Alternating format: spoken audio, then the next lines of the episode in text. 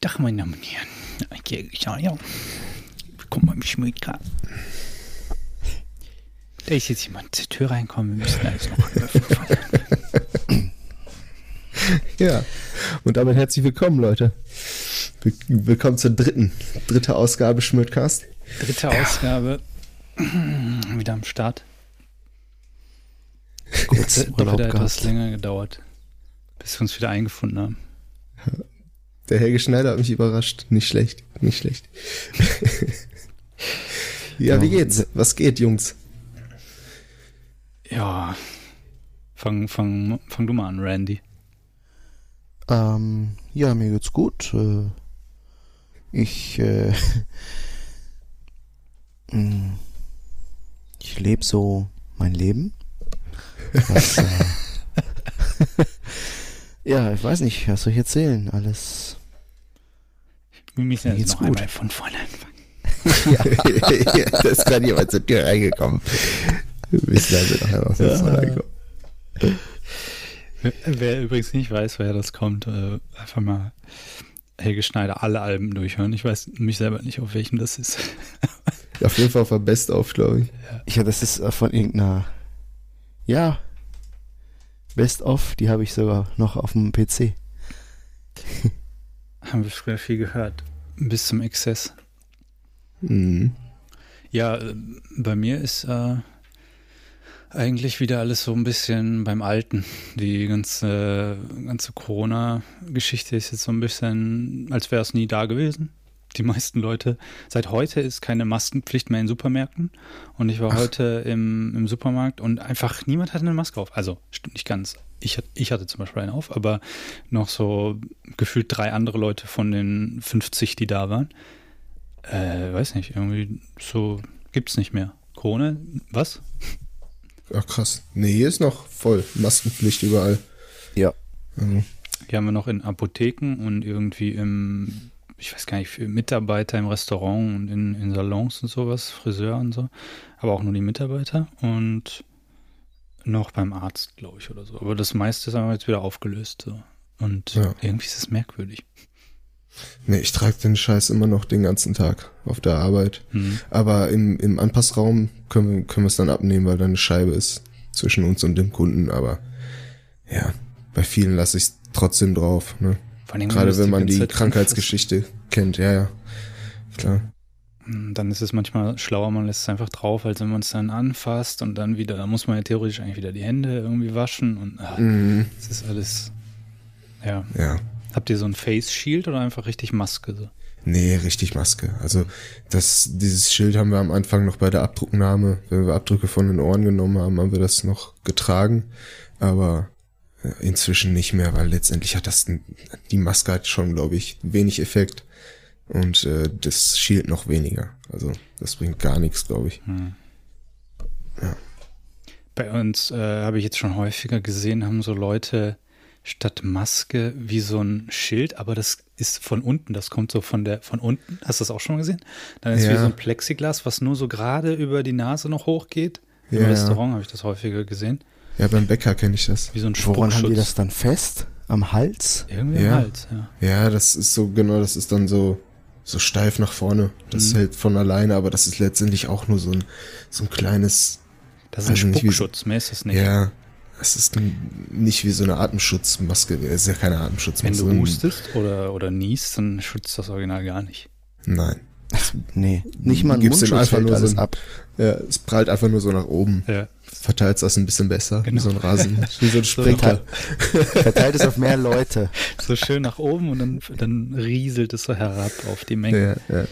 ja, meine Kollegin hatte das auch empfohlen. Hm. Äh, hat uns das auch gezeigt und da haben wir alle direkt gesagt, das hat doch keinen Sinn, weil letztendlich wäre es für uns gut, ne, eine gute Lösung, weil man den Mund sehen würde.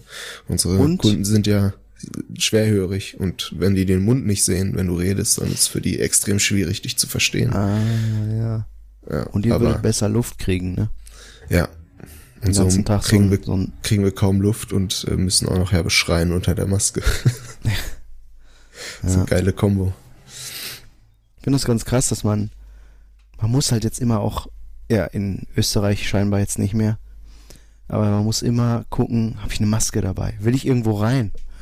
musste dir überlegen, da musste immer eine Maske dabei. Ich hatte irgendwie drei Stück, die ich, eine im Auto, eine in dem einen Rucksack, eine da, Ja. wo auch immer. Und letztens bin ich dann zum Bäcker und hatte meine Maske nicht dabei, ne? Und im Grunde waren es vom Tresen bis zur Tür des Ladens anderthalb Meter. Und dann stand ich da und ich so, oh, tut mir leid, ich habe meine Maske nicht dabei. Wie wär's, wenn Sie mir das Brot einfach anreichen und ich komme gar nicht in den Laden rein? Nee, das geht nicht. dann bin ich demonstrativ, bin dann zurück, habe meine Maske geholt, bin demonstrativ an dem Laden vorbei zum anderen Bäcker und habe dann auch die, die, ja, die Tüte von dem anderen Bäcker irgendwie so versucht zu halten, dass sie auf jeden Fall sehen, dass ich bei der Konkurrenz war. Du Assi.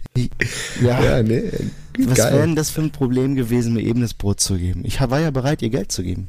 Ich hätte ja, ja, Oder so, äh, legen sie es da einfach hin, dann gehen sie weg, Ja. dann nehme ich das. Und ich, oder ich lasse das Geld da liegen. So. Ich meine, ja, ja. Ja, einfach rauswerfen. Wie auch immer. Ja. Ja, ah, die Leute, beim, gerade beim Bäcker habe ich das auch gemerkt, dass sie da extrem genau sind. Ich nehme auch immer meine eigene, ich arbeite ja neben einem Bäcker, dann nehme ich immer meine eigene Tasse mit und hole mir dann einen doppelten Espresso so. Ne? Dann kriege ich auf der Arbeit nicht einen doppelten Espresso, habe ich halt schon manchmal Bock drauf. Und ähm, ja, habe ich wie gewohnt immer gemacht und ja, wurde ich voll angepfiffen, dass ich die überhaupt auf den Tresen gestellt habe, meine Tasse. So, ne? Ja. Klar, verstehe ich, ne? Aber Kommunikation ist alles.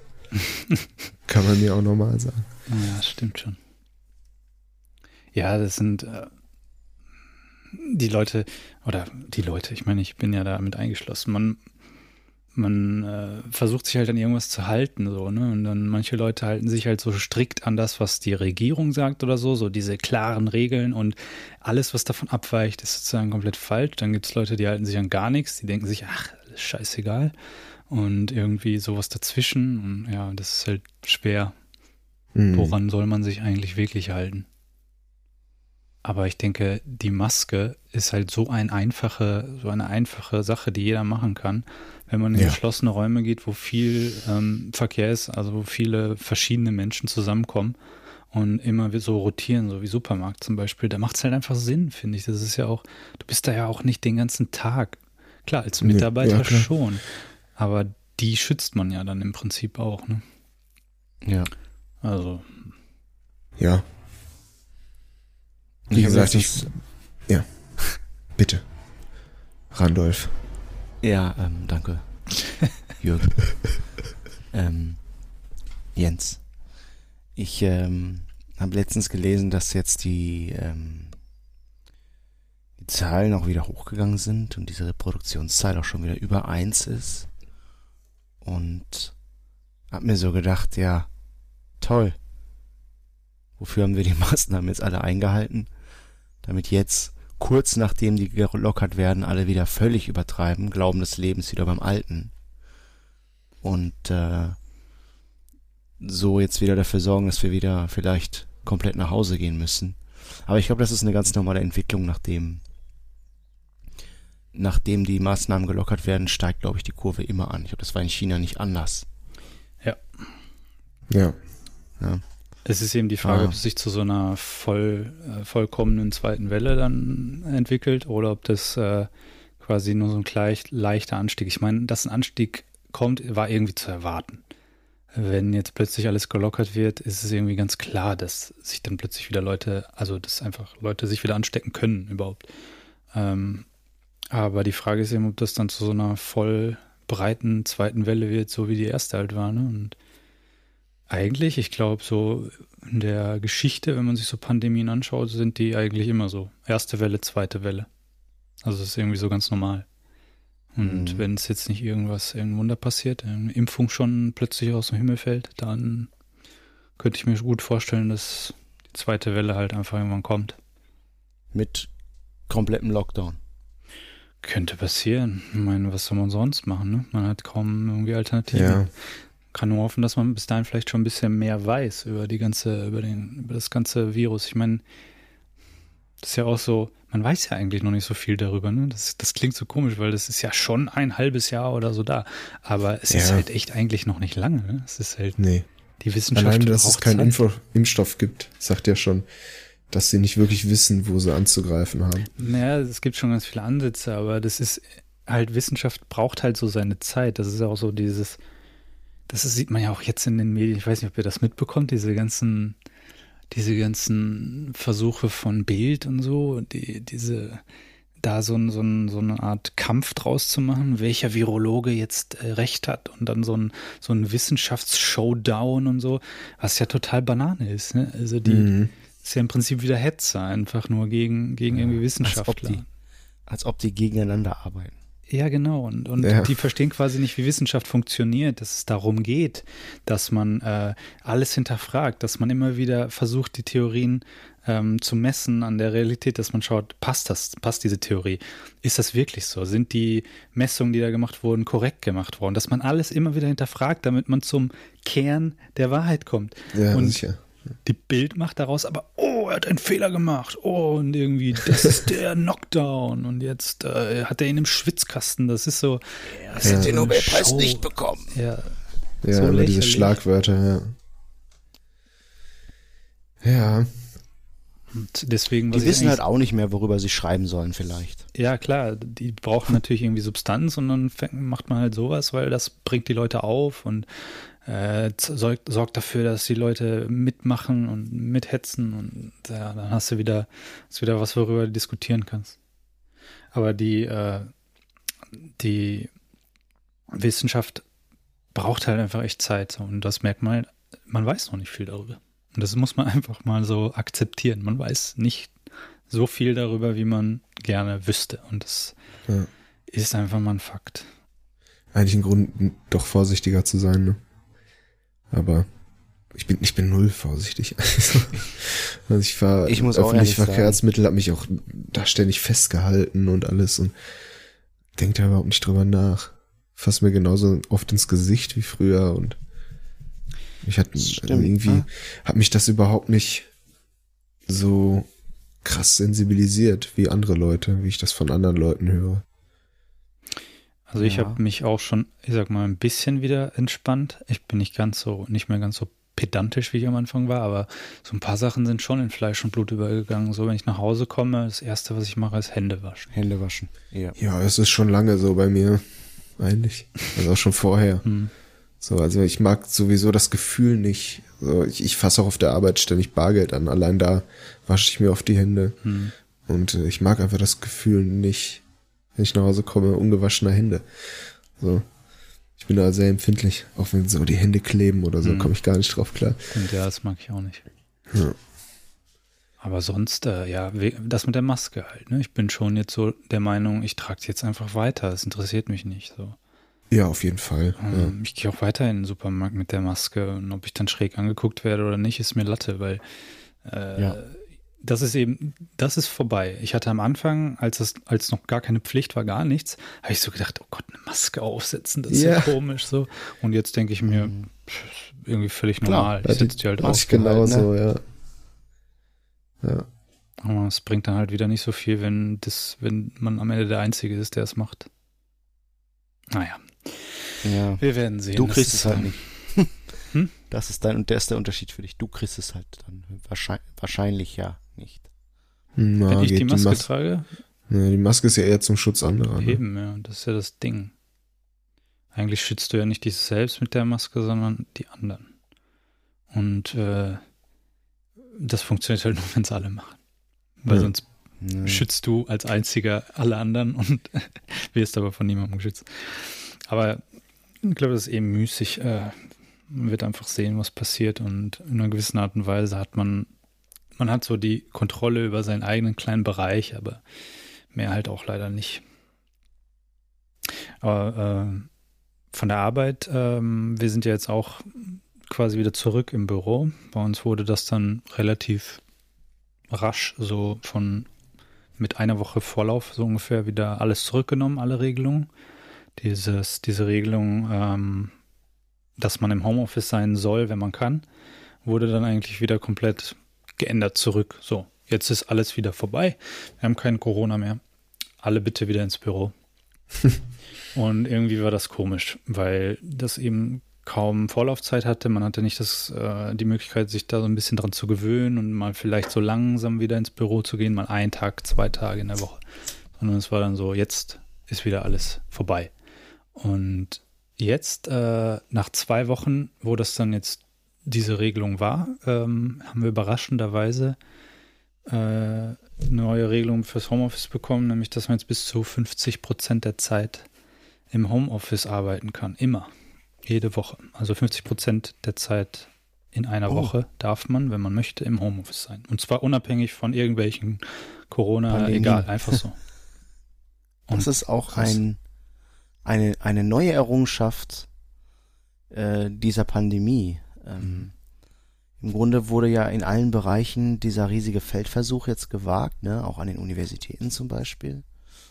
Ähm, eine Option, die möglich ist, die man aber sich, äh, wo man sich nicht getraut hätte, das einfach mal so ganz rigoros auszuprobieren. Du kannst ja nicht einfach, wenn jetzt die Pandemie nicht gewesen wäre, hätte jetzt nicht einfach ein Betrieb oder eine Uni mit, ne, sagen wir mal, Tausenden von Mitarbeitern oder Studenten und, und Mitarbeitern des ganzen Systems, hätte man ja nicht einfach so sagen können, wir probieren mal hier Homeoffice. Oder hätte jeder Professor gesagt, was, das ist ja viel mehr Arbeit für mich.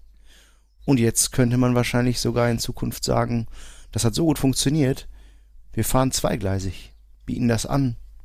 Ja. Wer Bock hat, kann das so machen.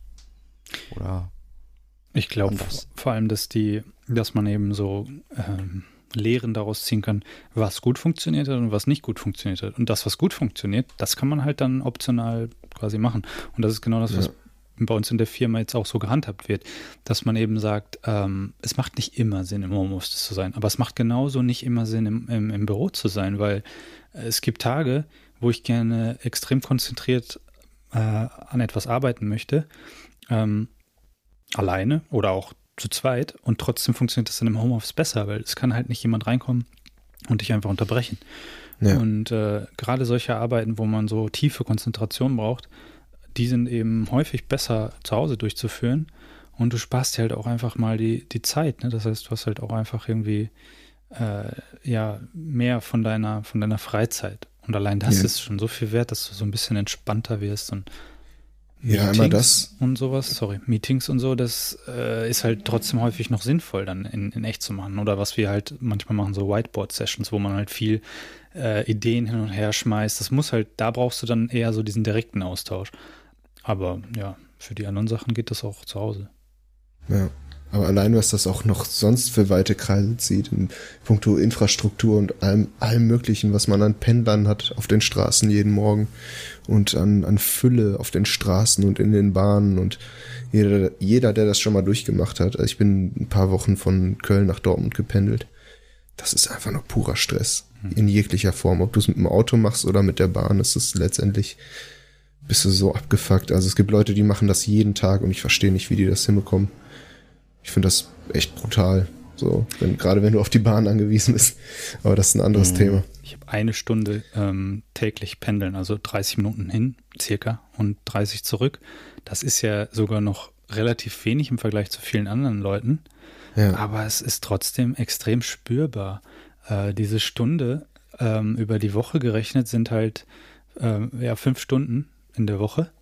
Und auch das hört sich nicht viel an, aber es ist echt viel. Also ich habe das jetzt gemerkt in dieser Homeoffice-Zeit, dass ich viel mehr Stunden angesammelt habe, dass es mir viel leichter gefallen ist, so auf meine Stunden zu kommen und dass man einfach, ja, das fünf ja. Stunden haben oder nicht haben, so halt Freizeit. Mhm. Das ist einfach.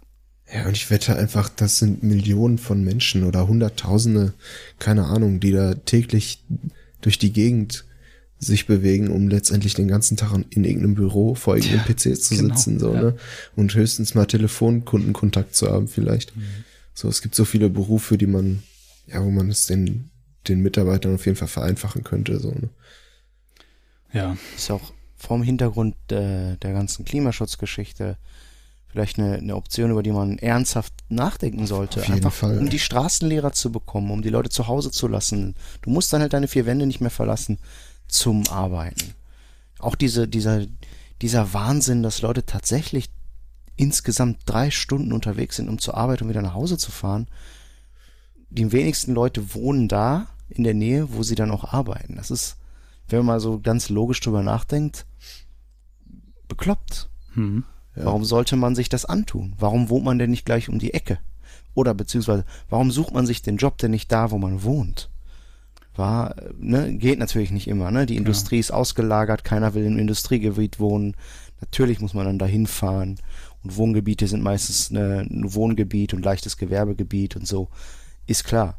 Nur, ähm, vielleicht ist das tatsächlich ein, ein, ein zukunftsfähiges Modell, dass viele Firmen jetzt daraus lernen und sagen, ey, Homeoffice äh, behalten wir bei. Und ein wichtiger Faktor ähm, ist auch diese die Einsicht ähm, jetzt ähm, in, im Punkto Globalisierung, die Einsicht, dass Probleme, so wie Pandemien, aber auch viele andere Dinge, die passieren können, wie der ökologische Wandel oder so, dass die äh, so eine globale Geschichte sind, dass man aus der Pandemie hoffentlich äh, dann lernt, diese Kommunikation äh, zu verbessern und tatsächlich äh, ja, ja, ähm, zu kooperieren in, in so Problemlösungen. Nur habe ich irgendwie, ich glaube nicht, dass so jetzt, also ich hatte nicht das Gefühl, dass zum Beispiel in der Europäischen Union Länder äh, viel zusammengearbeitet hätten, um jetzt gegen diese gegen diese Pandemie irgendwas zu unternehmen. Es war eher so, dass jeder seinen eigenen Scheiß gemacht hat. Ne? Das, klappt ja nicht mal innerhalb Deutschlands, so, dass die Länder ja. zusammenarbeiten. So, Stimmt. Geschweige denn auf, auf äh, Länderebene, also auf europäischer Ebene. Aber es ist halt die Chance ist da. Ja. Also ich habe dann äh, das, ähm, diese, diese Punkte, die ich gerade genannt habe, habe ich aus einem Interview von diesem äh, Yuval Harari, diesem israelischen ähm, Autor und Historiker, der, der hat Homo Deus geschrieben. Mhm. Äh, das sein neuestes Buch heißt 21 Lektionen für das 21. Jahrhundert. Und im Rahmen dessen wurde er unter interviewt vom Handelsblatt. Und äh, das Interview hatte ich mir durchgelesen. Er wurde zu diesen Sachen eben gefragt. Und das war ähm, ganz interessant. Das hat er halt dazu gesagt. Das, was ich gerade gesagt habe, waren jetzt seine Worte, mehr oder weniger und dass er aber befürchtet, ähm, dass, das, dass diese Chance nicht ergriffen wird. Aber er ist sich auf jeden Fall sicher, dass die Welt nach der Pandemie eine ganz andere sein wird. Also schon in vielen Bereichen stark verändert. Mit Sicherheit. Mit Sicherheit. Ob es, ob das äh, manche Leute wollen oder nicht. Es wird sich mit Sicherheit etwas dadurch ändern. Was das genau ist, kann man natürlich nicht sagen. Aber dass sich was ändern wird, ist irgendwie, weiß ich nicht, das vom Gefühl her einfach unausweichlich. Ähm, ja, ich glaube auch weiterhin, das habe ich ganz häufig, dass ich so das Gefühl habe, ähm, die wirtschaftlichen Folgen, die, die haben wir, wir sind noch so richtig in der Ruhe vor dem Sturm. So, das Aha. kommt alles noch. Diese ganze Kaskade, die sich erst noch so abwickeln muss, das dauert. Ähm, aber das wird uns, glaube ich, noch ganz schön einholen. Hm, ich kann nicht so genau einschätzen, wie. Ich kann nicht so genau einschätzen, wie das mich betreffen wird, ob das mich betreffen wird. Ich bin halt doch ziemlich privilegiert in meiner, da, also in, in der Branche, wo ich arbeite. Ähm, als Softwareentwickler habe ich jetzt nicht so das Gefühl, dass mich das direkt betreffen wird.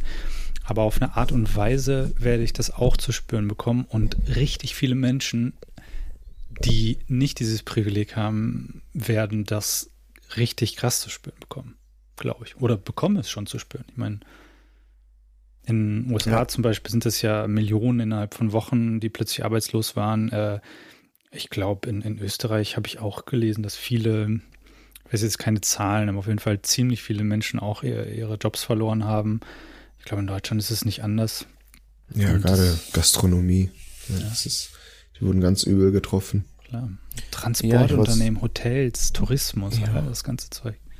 Hier, Unterhaltungsbetriebe ja, wie ja. Diskos, äh, Konzerthallen, ähm, Konzertveranstalter mhm. ja. und der ganze Rattenschwanz, der dann an dieser Industrie dranhängt. Leute, die Sicherheitsleute äh, zur Verfügung stellen, die Catering machen, mhm. Leute, die ähm, die Elektronik für ein Konzert vermieten. Das kauft ja nicht jeder, das kann man ja auch mieten in großen Stil und so. Ähm, zu dem Thema habe ich einen Post heute bei Facebook gesehen vom guten Kollegen, der arbeitet im FZW und äh, der unterstützt dann quasi eine Initiative der Stadt Dortmund, äh, ich weiß es nicht genau im Wortlaut, aber ähm, die, der, der Slogan ist dann sowas, ja, Dortmund, ähm, ohne euch wird's jetzt bald ziemlich still. Denn wenn jetzt die, die, die Dortmunder, die Bewohner von Dortmund nicht anfangen, irgendwie, ich weiß nicht, ich habe mir den, den, den, den, das nicht genau angeguckt, ich habe nur dieses, diesen, diesen Slogan gesehen. Aber ich glaube, dass es einfach ähm, einigen so richtig jetzt an die Substanz geht und dass die Leute dazu aufgerufen werden, vielleicht da so ein bisschen zu helfen, weil sonst fallen ganz viele von diesen Betrieben weg. Und wenn das dann wieder losgeht ähm, mit dem normalen Leben, wie es vorher war, dann werden sich einige wundern, wie viel dann da verschwunden ist. Mhm. Und das wäre dann echt schade, ne? Und ich glaube, man kann, man kann tatsächlich nur in seinem unmittelbaren Umfeld dann dafür sorgen, dass es eben irgendwie noch, äh, dass sie noch die Kurve kriegen, dass man äh, so Art ähm, Feuerwehrtöpfe macht und, und, und Spenden sammelt, dass es so ein bisschen länger noch sich über Wasser halten kann, weil die geben einem ja auch schon ganz schön viel. Ne? Da, da denkt man dann nicht drüber nach. In den, in den Nachrichten wird das mit keinem Wort erwähnt. Ne? Hauptsache die Bundesliga hat wieder angefangen. Äh, es wird von dem der Tourismusbranche gesprochen, aber diese Unterhaltungsbranche ähm, oder auch Kinos zum Beispiel, ne? Kleine Kinos, nicht die großen. Wovon es ja in Dortmund auch, auch in Wien, ich weiß ja, dass es in Wien eine, eine Menge kleiner Independent-Kinos gibt. Ich wette, die haben auch richtig Probleme, ne? Klar. Und äh, ist ja schön und gut, dass man dann in den Nachrichten immer mitbekommt, dass es in den USA so viele Leute getroffen hat und dort so viele Leute. Aber ähm, man sollte, glaube ich, den Blick so ein bisschen äh, vor die eigene Nase mehr oder vor die eigene Haustür mehr richten, weil ähm, man hier was aus, äh, was, was bewirken kann, dadurch, dass man dann bei sowas vielleicht mitmacht oder so. Äh, ich finde das einen guten Ansatz. Ich fände es schön, wenn die gesamten Gesellschaften der Welt ähm, so viel ähm, Bereitschaft dann auch zeigen würden, um beim Klimawandel gemeinsam zu arbeiten und sich dann lokal so ein bisschen zu engagieren. Bei was für Projekten auch immer. Das wäre wünschenswert, ne? Mhm. Und das war auch so ein bisschen, was in diesem Ding äh, mit in diesem, in diesem Interview stand. Wir sind echt nicht so getroffen, ne? Glaube ich.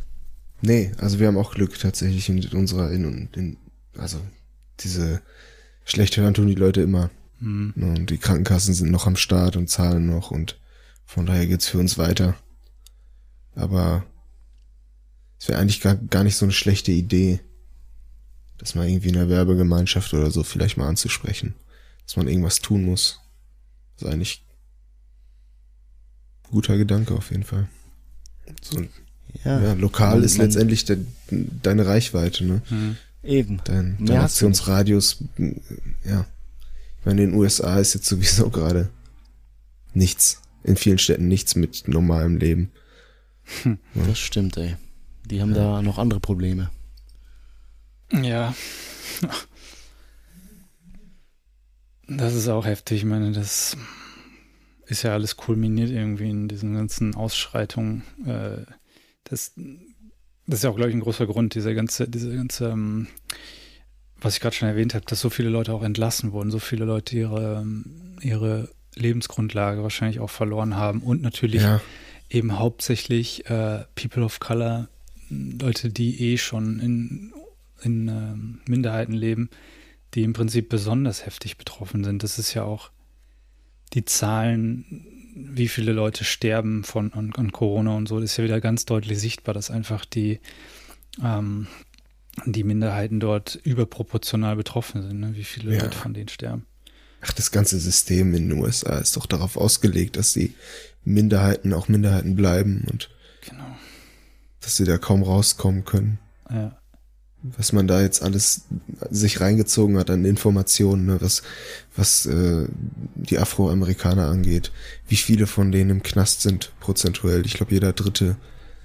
Und äh, ja, da hat, da hat doch jemand letztens auch erzählt, als wir im Garten saßen, ähm, dass die Strafen von, nee, das war bei dir zu Hause, Randy, Fußball gucken, äh, mhm. dass die Strafen auf, auf Crack ganz andere waren als auf Kokain, wo, wo klar war, wo der Regierung klar war, dass Crack eher von, von Farbigen genommen wird und Kokain eher von der weißen Gesellschaft, weil es einfach teurer ist. Und eine Mhm. Edeldroge. Das ist mit Und, Marihuana ja. genauso. Ja. Aber das, das, das jetzt, das ist, das geht so tief und das sind alles so, das sind alles im Prinzip Symptome von demselben System, was so tief verankert ist, diese, diese Geschichte. ähm, Dass einfach das ganze System, wie du schon gesagt hast, darauf ausgelegt ist, mit jedem Hebel, den es hat, immer gegen die Minderheiten und immer für die herrschende Klasse sozusagen. Und das zeigt sich jetzt einfach wieder. Und dieses Mal hat man das Gefühl, es könnte sich tatsächlich was ändern, weil einfach die Intensität und die, die Breite, also wie viele Leute da mitmachen, wie viel darüber berichtet wird, wie, wie lange das anhält äh, und dieser, dieser, äh, dieser Schub irgendwie so weitergeht, das, das ist schon beeindruckend, finde ich. Ja, zumal es das ja jedes Jahr endlich fast gibt in den USA, ne? dass es Mhm. Ausschreitungen gibt wegen Polizeigewalt gegenüber Dunkelhäutigen. Genau. Und, ne, und nie hat das so eine, wie du sagst, so eine Welle gehabt, die so weit rüber geschwappt ist auf die ganze Welt. Und Mhm. Ich meine, ja, Was mich, also ich habe das auch in, in den letzten Wochen halt extrem verfolgt. Ich war auch äh, teilweise, ich weiß nicht, seid ihr eigentlich so Social Media, auf Social Media unterwegs? Irgendwie Facebook, Instagram, irgendwas? gar nicht. Manch- ich müsste mal, manchmal. ich müsste mal Manchmal wieder. auf Facebook. Muss man ja nicht, das ist ja einfach nur. Nee, aber ich krieg tatsächlich langsam wieder so ein bisschen Interesse daran, gerade, gerade wegen solcher Themen und so, Das, so unwichtig und lachhaft, wie ich es immer so das sind wichtige abgestempelt hab, ist einfach nicht mehr. Das unterschätzt ja, man absolut, auch, ne? Absolut. Wenn man damit umgehen kann, dann ist das auf jeden Fall das ist ein guter Punkt, wenn man damit eine sehr umgehen gute, kann. eine sehr gute Informationsquelle, ja. Wie viele Leute ähm, gucken ihre Nachrichten auf Facebook und YouTube. äh, oder YouTube und dein Input geht nur nach deinen Klicks.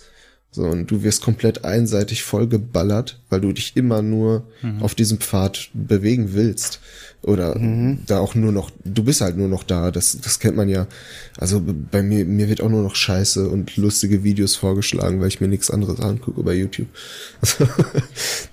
Du kriegst, du kriegst deine personalisierte äh, Realität vorgesetzt. Kennt ihr das Buch Bock hast. Quality Land?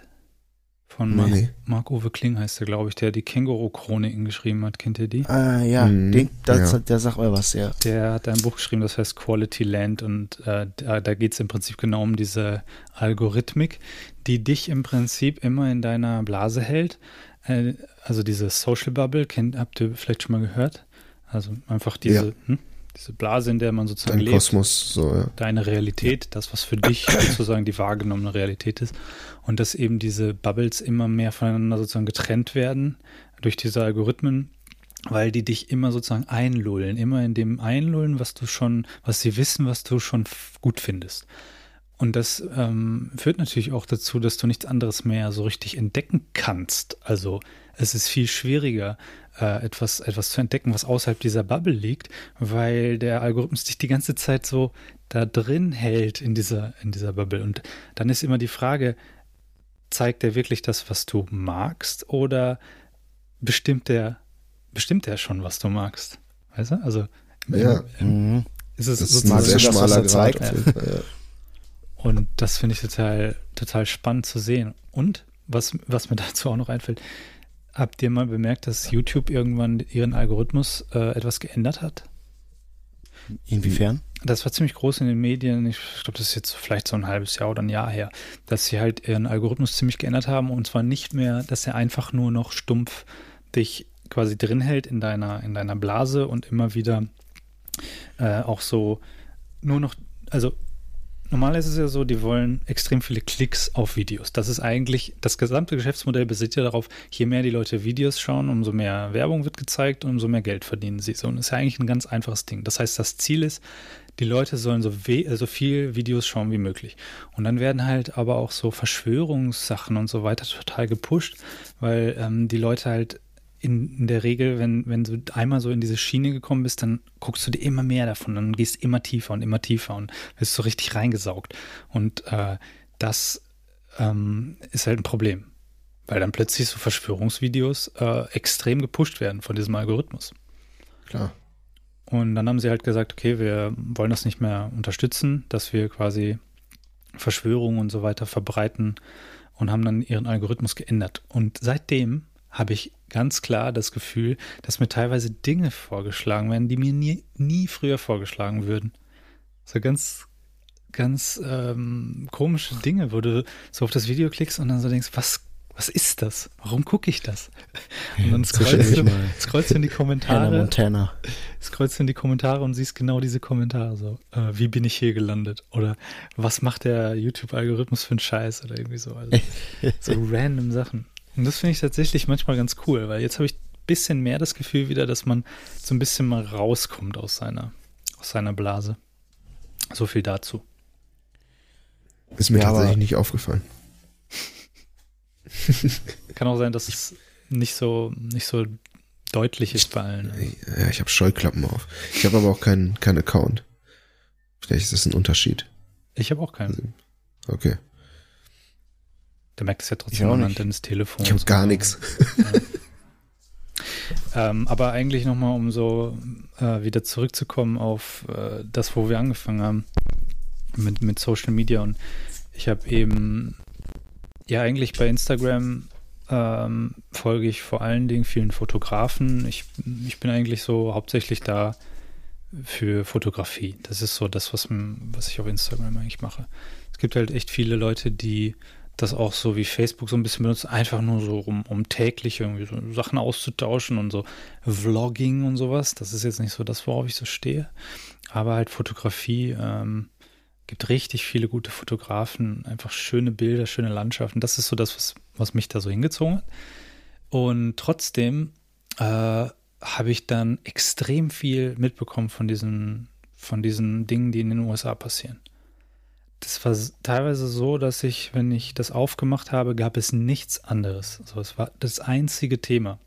Mhm. Das hat auch wieder was mit so. den Algorithmen zu tun und so, aber auch einfach, wie weit das verbreitet ist. So in jedem, jeder, also auch Fotografen aus der ganzen Welt, jeder hat darüber berichtet, jeder hat ja. darüber geschrieben, jeder hat Dinge verlinkt, äh, die gerade in den USA abgehen. Und das war so allgegenwärtig, dass ich das Gefühl hatte, die Welt brennt, so ungefähr. Ja, die Welt ist auf jeden Fall extrem sensibel. Ne? Das war ja mit Corona ein ähnlicher medialer ja, Verlauf. Stimmt, ja. So, ne? Und aber ja, das, dann. Das ist gar nicht schlecht gewesen, vielleicht für gewisse Dinge, nee, wie man merkt. Das hat halt die Aufmerksamkeit so äh, ja gezogen und ich war halt, bin da auch wieder voll eingetaucht so und habe halt voll viel gelesen, voll viel mehr angeguckt und so. Und dann merke ich irgendwann so, ich gucke aus dem Fenster und denke mir so, hier ist davon gar nichts zu sehen. So, hier auf der Straße, mm. hier brennt die Welt nicht. Mm.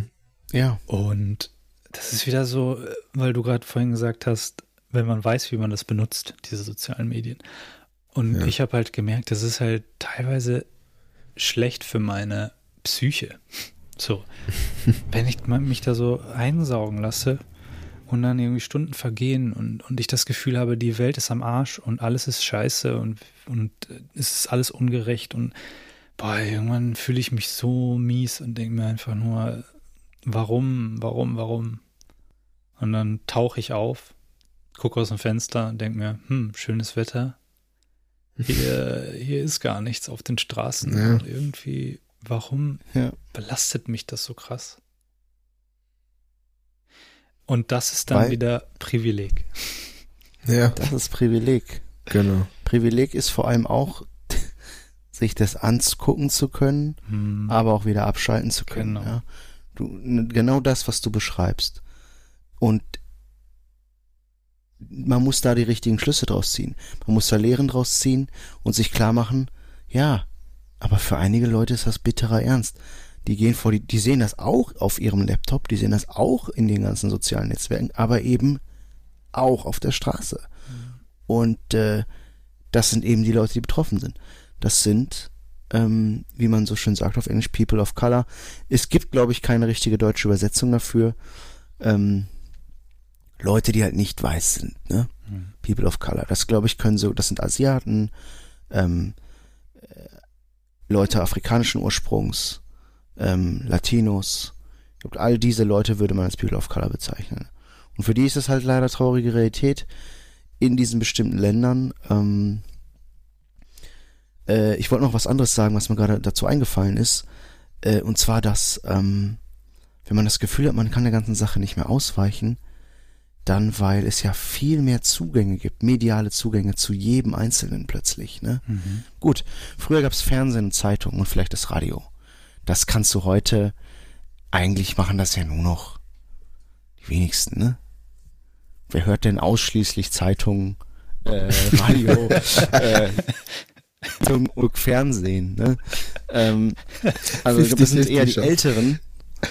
Äh, also du hast, es gibt, ähm, und wenn man jetzt mal in so eine Zeit zurückdenkt, wo es nur diese Medien gab, oder sogar noch weiter, wo es nur Radio und, und, und Zeitung gab, mhm. jeder, der kein Radio hatte oder nicht lesen konnte oder kein Geld für eine Zeitung oder kein Geld für ein Radio, der hat diese Dinge nur so über, äh, über Mund zu Mund Propaganda ja. mitbekommen. Äh, und in diesem, deswegen sagt man ja nicht, nicht äh, von ungefähr, dass wir im Informationszeitalter leben. Aber heutzutage ähm, und das ist dann wieder auch total krasser Nährboden für, für solche Verschwörungstheorien, äh, davon auszugehen, dass es dann irgendwo in so einem Hintern, in so einem Kämmerlein äh, neun so Typen in Anzug gibt, die genau bestimmen, wie jeder einzelne Kanal dann ähm, bespielt wird, ne, so dass man jede Generation und jede Art von Menschen auch noch erreichen kann irgendwie. Das ist irgendwie verrückt. Aber so ist es ja nun mal. Ähm, aber ähm, man kann sich dem ja auch einfach entziehen. Man muss ja nicht. Wenn man kann. Oder? ja. Man kann. Ja, genau. Das wäre auch so meine Frage jetzt, ähm, weil ich eben gerade gesagt habe, ich habe dann aus dem Fenster geguckt und gesehen, hier ist ja eigentlich gar nichts. Und mich würde das jetzt eigentlich schon mal interessieren, was ihr so meint dazu. Gibt es das denn hier? Ist das so ein ausschließ ausschließlich amerikanisches Phänomen eigentlich? Nee. Beziehungsweise ähm, diese Frage, also ich habe eigentlich schon eine Antwort auf die Frage. Also ich würde sagen, ähm, nein, Rassismus ist natürlich kein ausschließlich amerikanisches Problem, aber was ich beobachtet habe, mm, und das ist ja, was ich gerade schon beschrieben habe, bevor wir angefangen haben, den Podcast zu machen, ähm, ich war schockiert teilweise ähm, von diesen Videos, wo, wo diese Brutalität, mit der die Polizei vorgeht, so deutlich wird. Ne? Und ich habe mir einfach nur gedacht, so, mein Gott, da sind Leute, die protestieren friedlich. Ähm, größtenteils, klar. Ähm, mit Sicherheit muss man auch manchmal so hart durchgreifen, als ähm, ich rede jetzt nicht von Polizisten, um nicht falsch zu verstehen, ich rede nicht von Polizisten, die irgendwelche Leute mutwillig töten. Ich rede von übertriebener Härte mit Schlagstock, Wasserwerfern, Tränengas und so. Ähm, äh, diese, diese krasse Manifestation von übertriebener Gewalt äh, von Seiten der äh, Sicherheitsbehörden wie der Polizei gegenüber der eigenen Bevölkerung.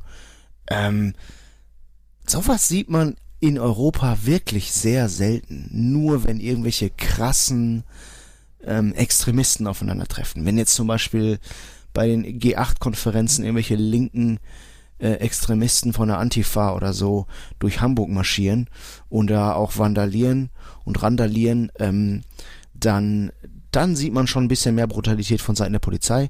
Aber ich habe schon mehr das Gefühl, dass es, dass es hier in Deutschland hast du schon man fühlt sich schon ein bisschen besser aufgehoben bei der Polizei. Die vermitteln zumindest noch mehr. Ich habe keine Erfahrung, äh, wie die sonst so sind in Amerika, weil ich noch nie da war, aber die vermitteln hier in Deutschland zumindest mehr das Gefühl, irgendwie schon so der Freund und Helfer zu sein.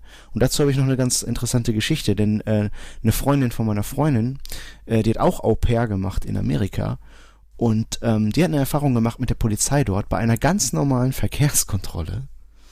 Ähm, die hat nämlich, die hat für eine Familie gearbeitet, ne? Und die hat ein Auto zur Verfügung gestellt bekommen, ne? Damit sie die Kids von A nach B fahren kann. Und die ist dann in eine Verkehrskontrolle geraten. Ähm, und die wollen natürlich äh, Führerschein, Fahrzeugpapiere sehen. Und die hat nach dieser Verkehrskontrolle oder auch schon währenddessen hat die angefangen zu heulen. Und zwar, weil diese Polizisten in so einem krass autoritären Ton mit ihr gesprochen haben, dass sie das total eingeschüchtert hat. Also es scheint tatsächlich was dran zu sein, dass die auch schon, schon anders geschult werden auch, ne? Ähm, und sie war nicht schwarz. Also. Dann hatte sie diese, wahrscheinlich sogar noch die, die Weichspül-Variante, ne? Ja, also das ja. ist, die sind schon sehr autoritär da. Das kann man schon sehen. Und das ist der krasse Unterschied, den ich sehe zu, zu Deutschland hier. Du kannst hier einem Polizisten schon noch deine Meinung sagen, ohne zu befürchten, direkt verhaftet zu werden oder Pfefferspray im Gesicht zu haben. Das, das Gefühl ist bei mir aufgekommen, so dass man da wirklich sehr vorsichtig sein muss in Amerika. Wenn man die falsche Hautfarbe hat, muss man, ist man auf ganz dünnem Eis, sogar bei einer Verkehrskontrolle vielleicht, ne? Also du hast, du hast wenig Spielraum. Du hast wenig Rechte und die hast du hier schon. Du kannst hier zum Beispiel, wenn du angehalten wirst und die haben den Verdacht, dass du Drogen konsumiert hast, die haben den Verdacht, dass du getrunken hast, du hast hier schon das Recht, alles zu verweigern. Ähm, ob dir das was bringt und nicht sogar den Verdacht von denen erhärtet, sei mal dahingestellt. Aber du hast schon Handlungsspielraum hier, den du, glaube ich, da in bestimmten Staaten und wenn du an, an die absolut falschen Beamten gerätst, da hast du, glaube ich, wenig Chancen. Ja. Glaube, also ich glaube, dass Verkehrskontrollen, das, da habe ich jetzt auch sehr viele Videos gesehen, ähm, was wirklich auch wirklich traurig ist, wenn man das sieht, wie teilweise an Schulen oder auch ähm, Eltern mit ihren Kindern, also äh, farbige People of Color, wie sie ihren Kindern beibringen, wie sie mit der Polizei zu reden haben und wie sie ihre Chancen erhöhen zu überleben. Mhm. Und ey, wenn du das siehst, ne, das ist so heftig, wie der Vater seiner Tochter erklärt, wie sie sich verhalten muss, was sie sagen muss, damit sie überlebt, damit sie eine Verkehrskontrolle überlebt. Ey, wenn ich mir, wenn ich nur daran denke, ne, das macht mich total fertig, sowas. Und teilweise in Schulen, wo dann eine Klasse da ist, wo äh, ausschließlich People of Color sitzen, wo die Lehrerin mit ihnen ganz genau durchgeht, was sie sagen müssen. Wenn der Polizist das sagt, was sie machen müssen, wo liegen die Hände, was habt ihr zu sagen? Äh, yes, Sir. Und die Hände liegen da und kann ich an meine Tasche gehen, um meine Papiere rauszuholen? Wo du dir denkst, krass, das ist einfach, wenn über sowas muss ich mir doch nie Gedanken machen in meinem Leben. Ich muss doch nee. nie befürchten, dass ich bei irgendeiner Verkehrskontrolle vielleicht sterbe. Ja.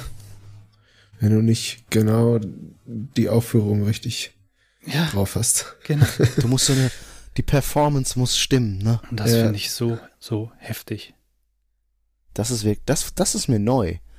Also, ja. dass Verkehrskontrollen so tödlich enden können für, für traurigerweise für, trau für, für, für, manche Leute in Amerika. In Aber dass sie das so durchspielen und lernen, mhm. na, das ist schon krass. Und das bricht das einem das Herz. das bricht einem das Herz, wenn du die, wenn du diesen Vater siehst, der seiner Tochter erklärt, wie, wie sie die Verkehrskontrolle überlebt. Das ist einfach, ja, ja. das ist, das, das ist krass.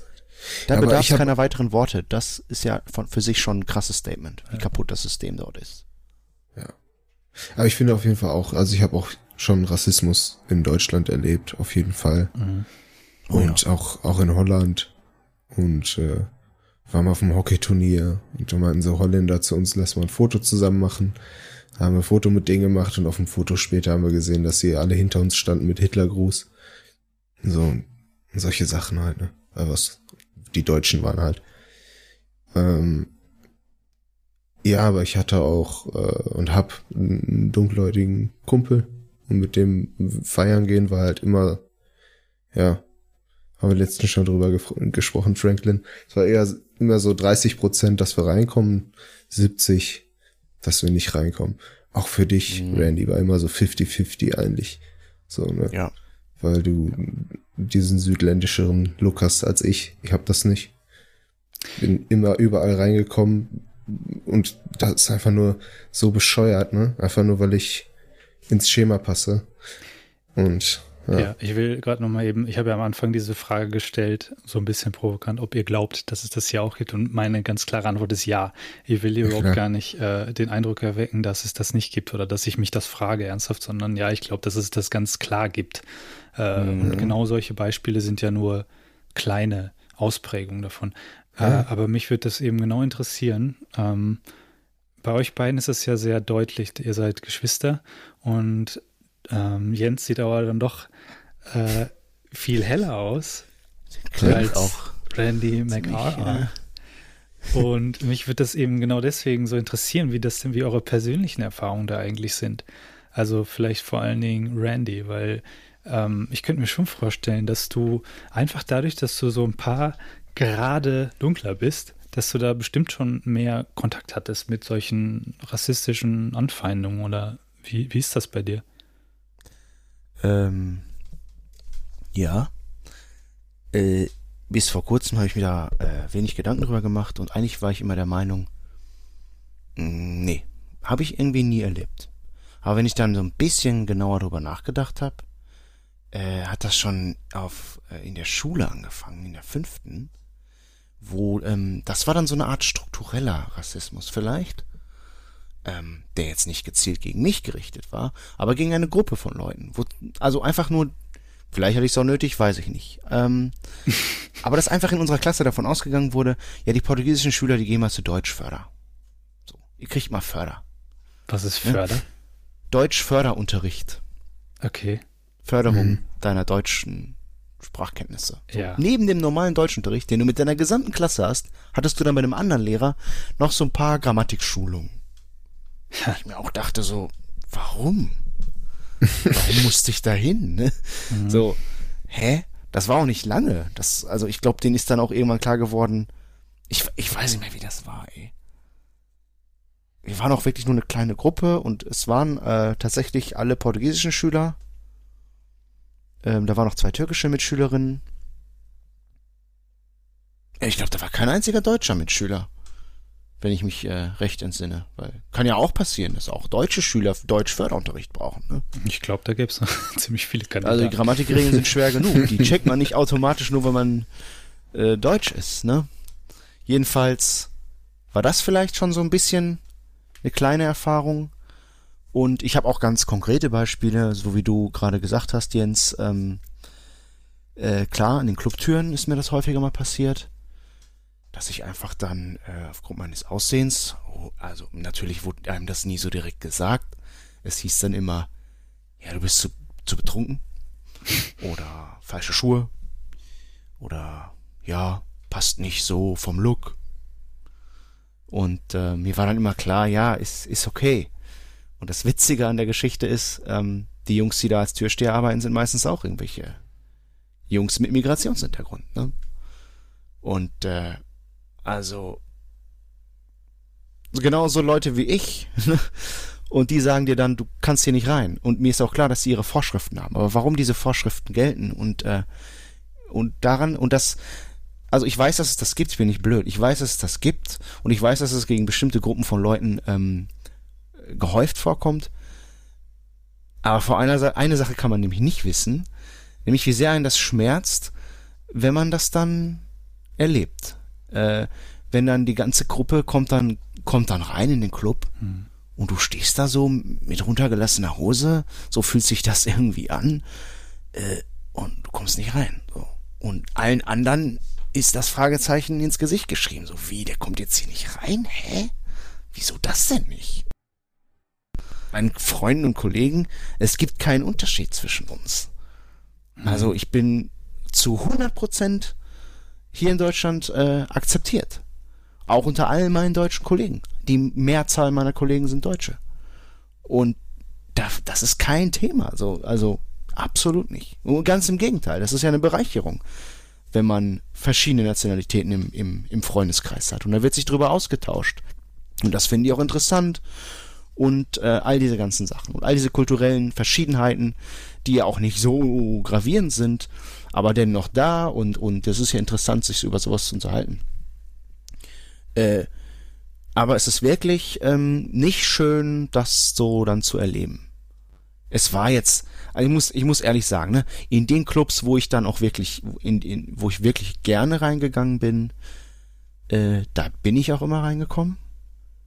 Die Clubs, wo ich nicht reingekommen bin, sind die, wo ich an dem Abend gerne reingekommen bin, äh, reingekommen wäre, wo es mich aber dann tatsächlich nicht so gestört hat. Also ich habe dann auch nicht viel verpasst, muss ich sagen. Das ja, waren auch trotzdem, aber nichtsdestotrotz, ne, klar geht. Ein, ein, ein Move, der absolut nicht klar geht, ja. Ich will das ja jetzt auch nicht schönreden, dass ich so behandelt wurde. Ganz im Gegenteil. Fühlt sich kacke an, du fühlst dich irgendwie außen vor, du fühlst dich, äh, ja, so diese Andersheit wird so dir direkt ins Gesicht geschlagen. Ne? Mhm. So, ja. du bist irgendwie anders. Und du kommst deswegen nicht rein. Mhm. Und dann hatte ich eine, eine das, äh, das ist schon länger her, was ich gerade erzählt habe. Und dann hatte ich eine Situation ähm, im, im Straßenverkehr. Ich fuhr auf eine rote Ampel zu und da wollte sich jemand in den fließenden Verkehr einfädeln. Äh, ähm, und ich bin langsamer geworden, um den reinzulassen. Ich bin ja eh auf eine rote Ampel zugefahren. Und ähm, der Typ hinter mir hat sich total aufgeregt, dass ich das gemacht habe. Ne? Ich sah das im, im Rückspiegel, wie er gestikulierte und sonst was. Und ich dann natürlich, wie das dann so ist, ne, guck die ganze Zeit in den Rückspiegel, quasi ihm in die Augen und so. Und, und, und gebe ihm so zu verstehen, ja, was denn, was denn, was, was willst du denn jetzt so, ne? Und äh, ich bin dann absichtlich dann auch noch ein bisschen länger stehen geblieben, als es wieder grün wurde, habe ihn so ein bisschen provoziert und so. Ähm, und er ist mir total dicht aufgefahren und, und, die, und der ist nicht, der ist nicht ruhiger geworden, ne? Und ich habe mir dann Spaß draus gemacht, ihn die ganze Zeit provoziert, die ganze Zeit nach hinten geguckt, so, ne? Und dann musste ich irgendwann links und die Straße war so breit, dass er nicht hinter mir warten musste. Er konnte dann rechts an mir blieb stehen. Mir wäre das schon klar, dass er stehen bleibt, ne? Und äh, ich machte dann auch schon das Fenster runter. Was sagt dieser Typ? Geh dahin, wo du herkommst. So. Der Spruch ist ihm in den zwei Millisekunden eingefallen, wo er gesehen hat, wie ich aussehe. Mit Sicherheit. So. Das hätte er nicht gesagt, wenn ich, äh, wenn ich eindeutig deutsch aussehe, äh, in Anführungszeichen deutsch aussehen mhm. würde, ne? was auch immer das bedeutet. Äh, ich bin mir absolut sicher, das hätte er nicht gesagt, wenn ich anders ausgesehen hätte. Das, das hat er in Millisekunden entschieden, das zu sagen. Er konnte nämlich von hinten da nicht richtig sehen, wie ich aussehe. Ja.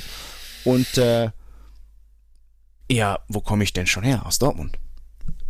Ja. ne? Und aber und das ist so für mich total normal, aber für Leute, die irgendwie so rassistisch äh, denken, eben nicht. Und den, der, der Gedanke kommt denen gar nicht. Das kommt nicht auf dein Aussehen an. Es kommt darauf an, wo du geboren bist, wo du dich zu Hause fühlst, wo du deine Freunde hast, wo du deine Familie hast, wo du dich auskennst, wo du dich auf den Straßen sicher fühlst. Und das möchte ich mal betonen. Ich fühle mich, fühl mich absolut sicher in Dortmund auf den Straßen. Ich habe niemals das Gefühl irgendwie, dass mir aufgelauert wird oder sonst was. Ne? Es gibt Ecken, wo man dann vielleicht so, wo sowas häufiger passiert. Aber rassistisch motivierte Übergriffe hm, mit Gewalt und so hatte ich noch nie. Das war eigentlich, das waren so meine, meine Erfahrungen, die ich gemacht habe.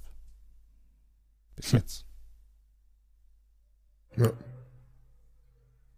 Reicht ja auch. Ja, schlimm genug. Also ja. fühlt sich nicht gut an. Und wenn ich mir dann vorstelle, dass es Leute gibt, die das Tag für Tag müssen, auch die ganz subtilen Sachen, ne? so ganz subtile Sachen, oder kann ich auch erzählen, ja, du bist doch an das Wetter gewöhnt, wenn es so drei, so 38 Grad in der Sonne sind und du schwitzt dir einen kaputt und sagst auf der Arbeit, boah, ist das warm. Ja, bist du dran gewöhnt. Nein, ich bin an das blöde Klima hier gewöhnt. Ist mir auch zu warm. ja. Ja, mhm. das ist eben der Unterschied, glaube ich. Ähm, wie du das gerade gesagt hast, es gibt so diese subtilen Sachen und die so, diese In-Your-Face-Sachen, so dieser Autofahrer, der dich beschimpft hat, das war halt so, das ist ja dann so ein ganz, ganz eindeutiger ähm, ja, eine ganz an, eindeutige Anfeindung. Aber dann äh, auch das mit dem Deutschförderunterricht ist auch ein sehr schönes Beispiel für, für strukturellen Rassismus. Das ist zwar, es wirkt irgendwie witzig, also die, die Geschichte ist so haha äh, und das ist irgendwie so ein bisschen, es klingt so ein bisschen harmlos, aber die Annahme, die da getroffen wird, ist, du bist Ausländer in Anführungsstrichen äh, und du brauchst Deutschförderunterricht. Ohne einfach ja. mal nachzuschauen, wie brauchst du das wirklich? Also ja. Das war übrigens noch schlimmer, als meine Eltern noch, äh, die waren auf der gleichen Schule wie ich. Als meine Eltern noch auf dieser Schule waren, ähm, äh, ich, die Schule hat ja diesen portugiesischen Zweig mit äh, portugiesischem Muttersprachlerunterricht. Und zu der Zeit, als meine Eltern da waren, gab es äh, viel mehr portugiesische Schüler. Und ähm, die wurden alle in eine Klasse gepackt. Es gab neben den Klassen A, B, C und D und F, nee, A, B, C und F gab es noch P-Klassen mit ausschließlich portugiesischen Schülern. Das wurde dann aber irgendwann vermischt. Mhm. Immerhin. Sinnvollerweise. Warum auch nicht? Ist ja beknackt. Ja. Es ist da und ähm, Das ist so bescheuert, ne? da Also muss man für- gegen. Entschuldigung. Mach. Ja, wenn man so den Standpunkt hat, so wie wir und, und die eigentlich fast alle Menschen, hoffe ich, mit denen ich mich so abgebe, dann ist das so dämlich, da überhaupt drüber nachzudenken. Beim, beim, beim Einschätzen, ob du jetzt jemanden magst oder nicht magst oder äh, jetzt mal ganz einfach gesagt, ne, äh, wo der herkommt. Das überhaupt, überhaupt in die Bewertung mit einfließen zu lassen, ist für mich völlig Mhm. absurd. Das ist so dämlich. Das darf eigentlich keine Rolle mehr spielen, außer ich verstehe das bei Sportevents und so, wenn Länder gegeneinander antreten und so und dieser, dass man, dass gerade die kleinen Länder diesen, diesen Stolz entwickeln und sowas ist für mich nicht der gefährliche Teil. Aber dieses, Das, es gibt ja auch einen wichtigen Unterschied zwischen Patriotismus und, und, und Rassismus. Ja. Das, Ja, ist ja, das sind ja zwei unterschiedliche Sachen. Man kann natürlich stolz auf sein Land sein und äh, gerade bei so sportlichen Events, es sei mir jetzt hingestellt, was für einen Sinn das alles hat, diese Nationen auch noch zu unterscheiden. Ähm, aber so ist das nun mal und äh, das ist ja nicht schlimm, wenn man so ein bisschen dann da mitfiebert.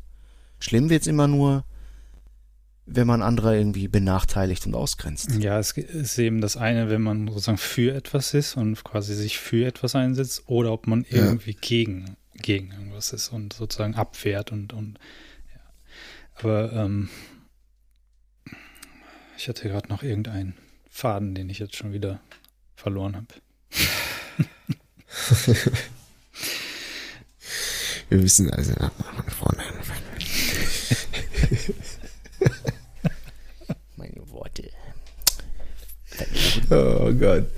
Ja, okay, dann wir fangen wir fangen nochmal von vorne an. Los geht's. Ähm, Was ist mit deinem Faden? Ja, warte, ich, ich finde ihn, glaube ich, gerade wieder. Genau.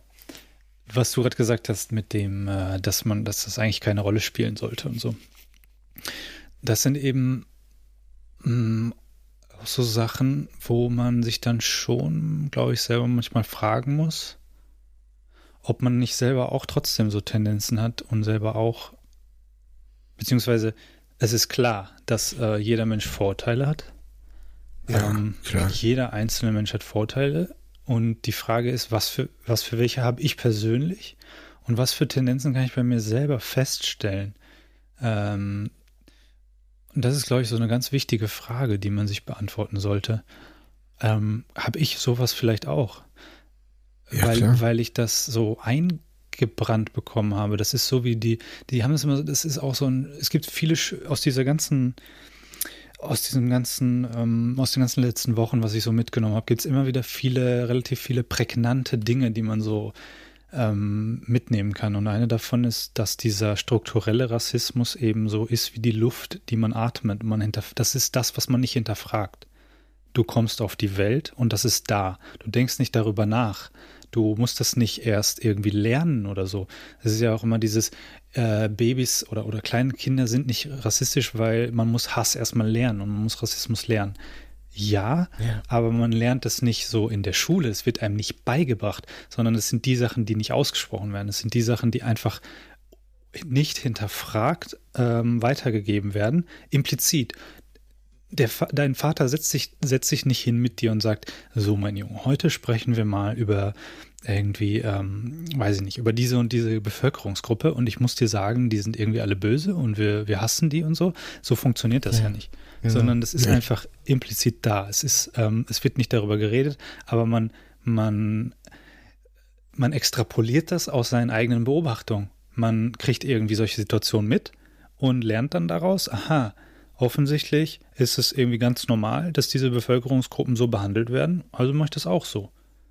Und das zu hinterfragen, habe ich solche Tendenzen, habe ich solche äh, merkwürdigen Reaktionen vielleicht, die ich irgendwie wahrnehme und dann denke, Moment, wo kommt das denn her?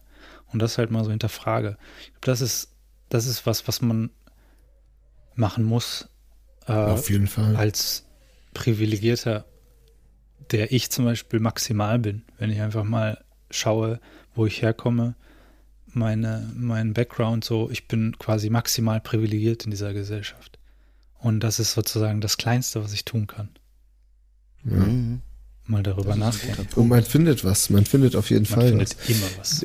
Ja. Allein die kleinen Dinge, dass, als wir in Slowenien ankamen und ich überrascht war, oh, das aber schön hier. ja, was denn sonst? so, ne? Aber, äh, nein, das wir ist. Haben ja äh, Strom. Ja, genau. Ja. So, nicht so extrem, ne? Aber klar, es gab auch diese Momente, wo ich mir dachte, oh ja, so habe ich mir das vorgestellt, ne? Gerade aus den alten Zeiten, ähm, diese ganzen Bauten und sowas da in Slowenien. So hatte ich mir das vorgestellt, dass es da überall aussieht. Aber es ist, dass es so atemberaubend ist und so wunderschön, ne? Dass es so, so ein alpines Land ist, das hatte ich überhaupt nicht. So, ne? Ich habe mich halt nie informiert. Slowenien, nö. Und warum? So. Weil, weil das irgendwie so Slov, das ist irgendwie so Osten ja, ja. und Osten ist irgendwie Ostblock und Ostblock ist Sowjetunion und Sowjetunion ist Grau und Beton. Das sind so genau. diese Verbindungen, die man irgendwie im Kopf hat. und das genau. hat nichts damit zu tun. So. Null. Hm.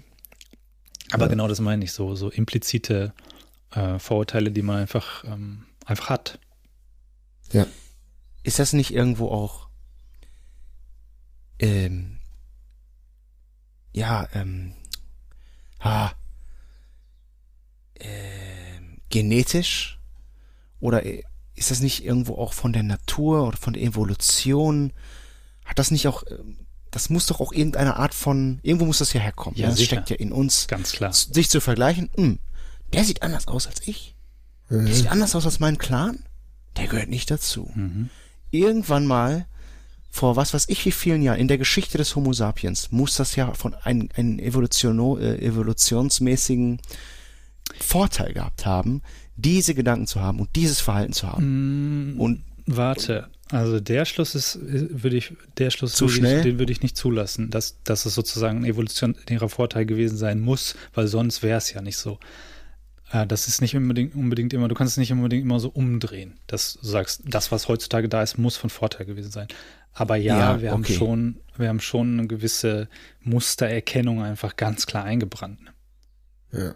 Und diese, dieses, äh, äh, wie heißt es, ähm, Stammeslogik im Grunde genommen. Ne? Also ja ja, gehörst, du zu, gehörst du dazu oder nicht? So, wenn du ja. dazugehörst, wenn du einer von uns bist, dann, dann behandle ich dich tausendmal besser. Und wenn du jemand von den anderen bist, der gehört nicht dazu, dann behandle ich dich sozusagen wie Dreck oder ja. ja. Also in, im Extremfall. Und das, das ist auf jeden Fall extrem tief verankert. Das sieht man ja nicht nur mit Rassismus, sondern auch mit Vetternwirtschaft, so Nepotismus, äh, ähm, wie, ja, ne, also Ausgrenzung allgemein, egal um was es geht. Ob es politische Ideologie ist oder Hautfarbe oder Geschlecht oder was auch immer es ist. Sexuelle Neigung. Ja kannst du im Prinzip ein beliebiges Kriterium raussuchen und findest immer irgendwie Ausgrenzung. Deswegen ist es auch so häufig, häufig so, ähm, so viel, viel leichter, ähm, nein, anders. Es ist häufig sinnvoll, wenn man sich erstmal fragt, was man gemeinsam hat mit jemandem, den man nicht kennt, anstatt sofort erstmal darauf, danach zu fragen, was alles unterschiedlich ist, ja. oder danach, darauf zu achten, was alles unterschiedlich ist. Ja, auf jeden Fall. Das ist meistens leichter, weil das weniger ist. Denn man hat viel mehr gemeinsam, ja, als im Grunde schon. man, äh, als es Unterschiede gibt. Und die sind schneller aufgezählt und echt äh, dumme Babyerklärung jetzt hier gerade. Aber ja, nee, so. das ist ja.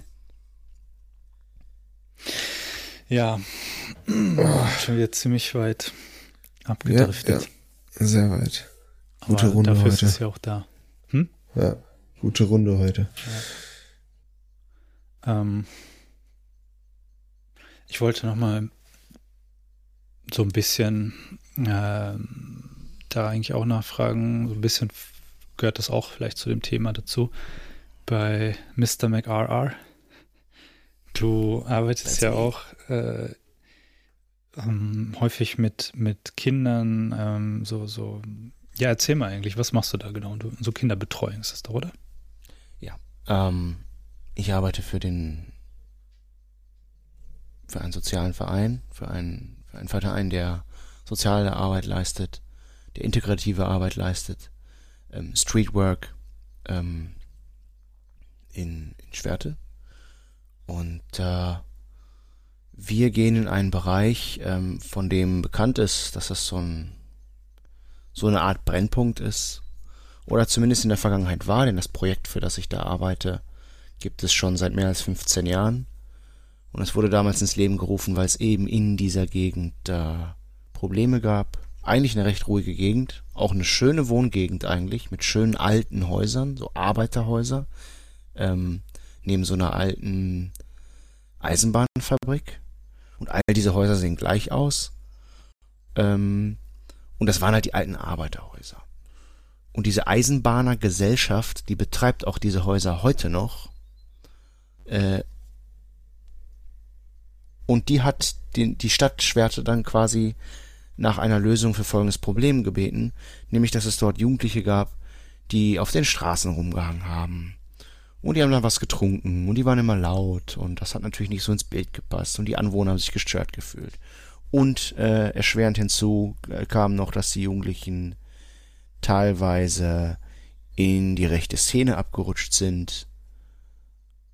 Und deshalb wurde dann damals dieses Projekt äh, ins Leben gerufen, mh, mm, damit die einfach von der Straße kommen.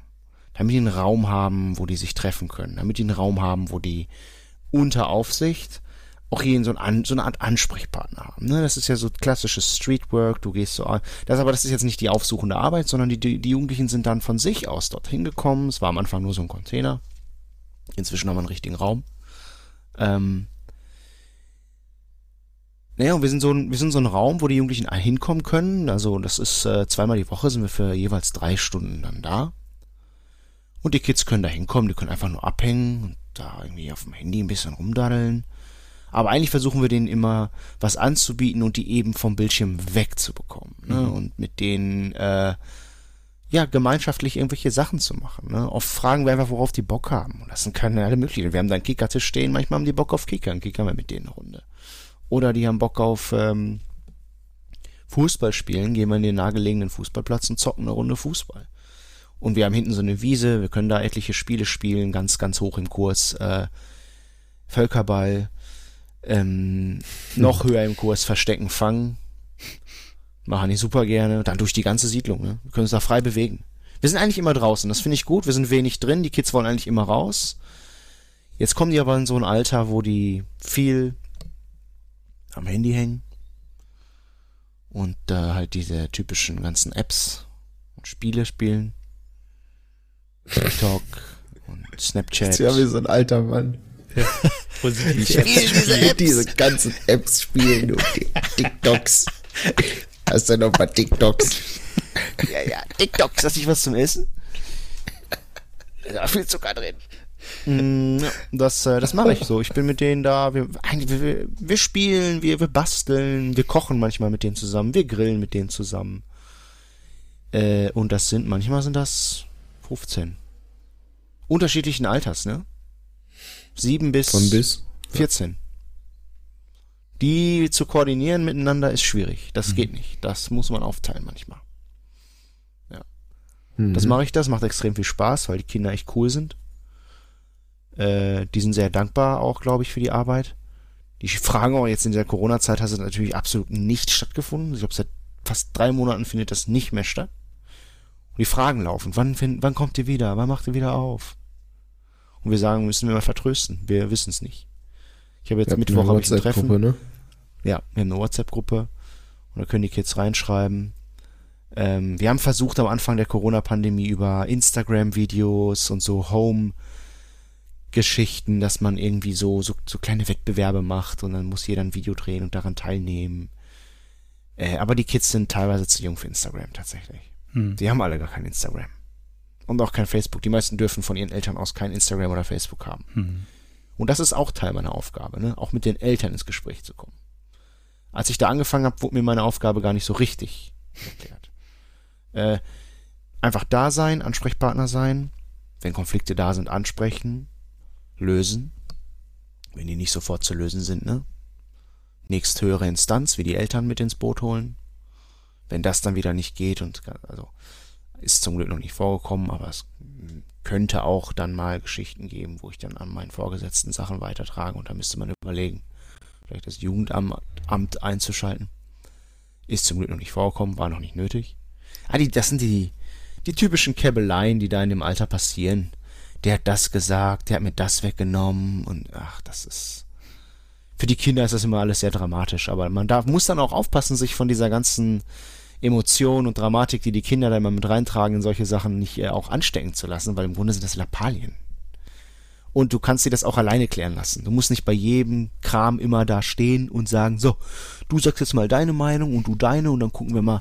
Manchmal sage ich auch, komm, ja, ihr klärt das schon, ne? Und das äh, gehört dazu. Das müssen die auch lernen. Ja, aber wichtig. es ist trotzdem wichtig, dass es diesen Raum dafür gibt. Ja. Und dass man, mhm. weil auch genau solche Lappalien und so, das muss alles einmal so durchgemacht werden. Und deswegen finde ich das total gut, dass, dass es sowas gibt. Und ich habe da auch ziemlich Respekt davor, dass du das machst, weil wenn ich das mir vorstelle, ich muss das machen, das würde mich, glaube ich, ziemlich nervös machen mit so Kids da irgendwie. Äh, ich hätte da irgendwie Schiss, dass ich was, was ich, dass ich was schlimmer mache, als es schon ist, so ungefähr. Ja, manchmal muss man echt Fingerspitzengefühl haben, aber man lernt das. Äh, man lernt dann auch manchmal zu unterscheiden, oh, das ist jetzt schon ernster, das nicht. Die sind auch alle noch klein, ne, relativ. Die werden jetzt auch älter, die kommen jetzt so ins Teenie-Alter. Da werden wahrscheinlich auch die, mehr die Fetzen fliegen vielleicht. Unter das, den Jungs vor allem, ne? Das ist dann mhm. wirklich so nur aus der direkten Nachbarschaft oder kommen dann auch manche von weiter weg oder wie ist das? Anfangs ja, die sind alle aus, äh, aus, aus der Stadt, aus Schwerte. Mhm, anfangs waren die wirklich nur aus dieser Region. Aber die erzählen sich dann auch in der Schule, ne? Ey, ich bin da zweimal die Woche bei diesem Tor 7 Projekt und äh, wir, ähm, wir haben ganz coole Sachen gemacht und so. Das ist ja auch, was wir, was wir versuchen da zu verfolgen, dass sie äh, Leute einladen und manchmal bringen die Schulfreunde mit. Äh, wir sind auch schon mal mit denen in den Kletterwald gefahren. Mhm. Äh, das fanden die super geil. So hier so ein Hochseilgarten. Und äh, so, so einen Ausflug gemacht. Wir haben auch Gelder zur Verfügung, die wir dann, ne? also die müssen das nicht selber bezahlen, das ist komplett kostenlos. Das fragen auch die Eltern dann immer. Wir sagen dann immer, nein, ihr müsst nichts bezahlen, die können einfach kommen. Finanziert das die Stadt, hast du gesagt, ne? die Stadt finanziert. Das ist, glaube ich, auch so ein, so ein, ähm, so ein, so ein kirchliches Ding. Ich hoffe, da ist die Diakonie oder Caritas mit drin. Mhm. Und äh, mh, mm, ja, manchmal denkst du dir was aus, ne? Voll den geilen Scheiß. Denkst du so, boah, das finden die bestimmt cool. Nach zehn Minuten. Können wir verstecken spielen. Mehr, ne? mhm. Ja. Und du hast Sachen gekauft und gemacht und überlegt. Ist, ist ja auch jetzt nicht so viel Arbeit, aber manchmal schon, ne? Du fährst rum und holst das und kommst du an und dann haben die da keinen Bock drauf. Und dann spielen kannst sie ja nicht wieder zwingen. mit ihren TikTok. Ja, kannst du ja nicht zwingen. Also ich kann, das ist auch eine, eine Sache, die, die könnte, glaube ich, ich könnte jetzt nicht sagen Handyverbot. Die würden nicht mehr kommen. Hm. Wir haben auch eine Wii. Manchmal zocken wir auch Wii. Geil. Aber das gibt auch nur Streit. Wir haben einen Controller. Ein Controller. das ist eine erzieherische Maßnahme. Ja. Ihr müsst damit klarkommen. Ihr müsst Mario Kart jetzt alleine spielen. Ah nee, warte, wir haben wir haben drei Controller, sorry. Wir haben drei. Nur letztens hat nur einer funktioniert. Du brauchst ja nur einer. Batterien. Batterien, ja. Okay, Mal gucken, was wir jetzt machen. Wie gesagt, äh, Mittwoch entscheiden wir, ob wir das Ding jetzt wieder wieder starten oder nicht. Die gehen jetzt auch bald wieder in die Schule, also gibt es keinen Grund, das wieder, das noch zuzulassen eigentlich. Mhm. Ja. Aber ich glaube, dass eben genau solche Projekte wirklich helfen. Das sind so Dinge, die wirklich helfen auch. Äh, deswegen passt das so ein bisschen zu dem Thema, was wir vorher hatten. Problem an der Wurzel packen, ne? Genau, dass man eben das gar nicht erst so, so weit kommen lässt in dem Sinne, sondern dass man einfach äh, ganz normal schon mit den Kindern, dass die einfach erfahren, dass das ähm, ja, dass, dass es da Austausch gibt, dass diese Menschen alle ganz viel gemeinsam haben und man da auch diesen Raum hat. Und wie du schon gesagt hast, es verhindert auch wahrscheinlich häufig dann dieses Abdriften in, in Szenen, die, ja, also extremistische Szenen oder, oder rechtsextreme Szenen. Ja. ja. Ähm, ich finde, sowas sollte es viel mehr geben. Äh, soziale Arbeit ist, äh, das wird immer so, ne, irgendwie so belächelt. Alleine so, wie geil da, die Betreuung ja, war. Nach der Grundschule immer. Jo. Wir hatten doch ein, wir hatten immer Betreuung und das war eine super geile Abwechslung zu, zur Grundschule einfach. Und das ist letztendlich ähnlich. Da ist einfach jemand, der, der ist da für die Kiddies, aber ist kein Lehrer. Und hat einfach mal eine andere Funktion, so, ne? Und das ist schon. Und da ist ja gut. die Forderung, ähm, äh, jetzt auch besonders in den USA, aber immer, immer eigentlich, dass man nicht die Gelder in die Polizei steckt und in die Militarisierung von der Polizei und die Aufrüstung, sondern dass man diese Gelder nutzt, um eben genau solche Projekte zu fördern, die ja wirklich einen Unterschied machen. Ne? Und die das Problem nicht quasi äh, Symptom, also nicht die Symptome des Problems äh, dann bekämpfen, sondern eben einfach das Problem, die Ursachen halt auch wirklich äh, ja, angehen. Ne? Und da ist ja im Moment äh, in, in den USA auch diese ganz große Forderung, defund the police, also nimmt, den, nimmt der Polizei das Geld weg, ähm, was genau in diese Richtung geht, ne? dass man sagt, lasst uns das Geld doch ähm, für soziale Arbeit benutzen, Streetwork, wie du das gerade gesagt hast, dass ja. man ganz früh ansetzt, ähm, Dinge, die den Leuten wirklich im Alltag helfen und nicht einfach nur die Polizei aufrüsten, weil das führt zu nichts. Oder es führt sogar, es führt zu was, nämlich genau das, was jetzt schon passiert und noch viel mehr davon. Ja. Ja, so ein, so ein soziales Netz errichten. Ja. Normalerweise äh, macht das die Familie. Aber ja. nicht nur. Nein. Und äh, es die muss neben der Familie auch noch andere Räume geben. Dann gibt es natürlich noch den Freundeskreis. Aber ähm, ich hatte das als Kind ja nie. Wir sind ja alle zusammen aufgewachsen in einer Siedlung und äh, da gab, gab es, nee, da gab es sowas nicht. Nee, das war eher so die, auch diese Nachbarschaft, die das dann so ein bisschen gemacht hat, aber auch nicht so, nicht so direkt. Das war. Aber wäre vielleicht ganz cool gewesen. Ja, genau. Wenn da jemand einfach gesagt hätte, ich setze hier so einen Container hin und dann hätten wir da alle hinkommen können. Ja. Und dann, keine Ahnung, man kann so viele Dinge machen mit den Kindern. Man kann denen so viele Dinge zeigen. Und darum geht's ja auch, dass du denen einfach Sachen zeigst, ähm, und neue Interessen vielleicht auch äh, wächst in denen, also Sachen, die über Fortnite-Spielen hinausgehen. Ja, Raum geben, Raum geben für, für Begegnungen und sowas und einfach nur Raum, ja. um, um, um, um anzuecken und um auszuprobieren, darum geht's. Ne? Äh, aber was du gerade gesagt hast mit der Familie, dass das eigentlich die Familie machen sollte, das ist eben auch ein eigentlich ein Konstrukt der unserer Zeit oder der Nachkriegszeit, glaube ich eher so, dass diese, diese Kernfamilie so das Ideal ist, dass man so diese ähm, Vater, Mutter, Kind, sage ich jetzt mal so traditionell, äh, das ist im Prinzip was relativ Neues, weil davor gab es eigentlich immer die Community. Äh, es ist eigentlich ähm, nicht für uns ist es so, als wäre das immer so gewesen, aber es ist ja nicht immer so gewesen.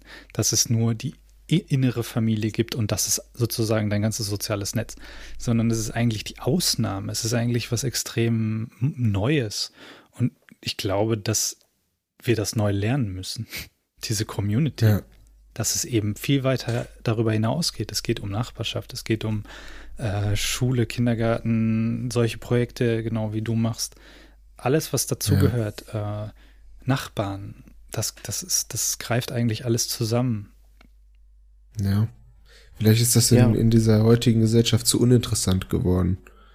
Weil es keine Klicks bringt, weil es keine ich Aufmerksamkeit glaub, bringt, weil es nicht New York, Paris, äh, was auch immer ist. Ähm, einfach lokal sich zu engagieren und lokal Patriotis Patriotismus zu entwickeln. ja. Ich, ich glaube, dass äh, zum Teil auch. Und zum anderen Teil glaube ich, dass ähm, die Bedürfnisse, die da gestillt werden, genau die gleichen sind. Ob du jetzt ähm, in deiner Online-Community bei Fortnite zockst oder ähm, deine Fotos hochlädst bei Instagram und dich daran erfreust, dass Leute das liken und kommentieren, äh, das Bedürfnis, was da gestillt wird, ist ähm, das gleiche. Und genau das gleiche Bedürfnis wird auch gestillt, wenn du Teil einer Gruppe bist, die interessante Projekte macht, die die, die Zusammenarbeit stärkt, die ähm, Akzeptanz und, und Loyalität und, und, und ja, ähm, da, Gleichberechtigung ähm, äh, stärkt und, und, und lehrt, die ähm, äh, jetzt fehlt mir das Wort, was ich gerade schon zweimal benutzt habe. Äh, das Bedürfnis, was da eben gestillt wird, ist das Bedürfnis nach Zusammengehörigkeit, nach Dazugehören, nach Akzeptanz hm. und, und ähm, Anerkennung, ganz mhm. einfach. Genau. Ähm, und naja, ich glaube, ganz alarmierend ist dann tatsächlich immer das Kind, was da ganz schüchtern in der Ecke sitzt und nur aufs Handy starrt. Ne? Da muss man äh, dann was mitmachen. Ähm, hab auch so einen Jungen da in der, in der Gruppe. Ähm, der ist, äh, der ist vom Handy kaum wegzubekommen. Ähm, mit dem gibt es auch äh, die meisten ähm, Reibereien, weil ich denke, dass er ähm, ja so etwas schwächere Sozialkompetenzen hat. Einzelkind, relativ verwöhnt, Mama alleinerziehend. Ähm, was übrigens äh, häufig äh, der Fall ist bei den Kids, die da hinkommen. Ich will da keinen Zusammenhang herstellen, aber habe ich einfach beobachtet. Äh, ja, und der ist wirklich, also der verliert sich richtig in seinem Handy, ne? Und dann spielt er immer irgendwelche Lieder und ähm, ich weiß nicht, ähm, die suchen da irgendwas in diesen sozialen und ähm, äh, Online-Communities, die suchen da etwas, was sie auch in der echten Welt finden können. Und denen das beizubringen und denen zu erklären, du, das gibt's da draußen auch. Und die echte Realität, ne? Ich will ja nicht sagen, dass das alles schlecht ist und dass man das komplett ver verbieten sollte mit sozialen Medien und, und dem Ganzen. Das macht ja auch alles Spaß und ist ja auch alles toll. Aber man darf nicht. dabei nicht vergessen, das gibt's noch viel geiler in echt da draußen, ne?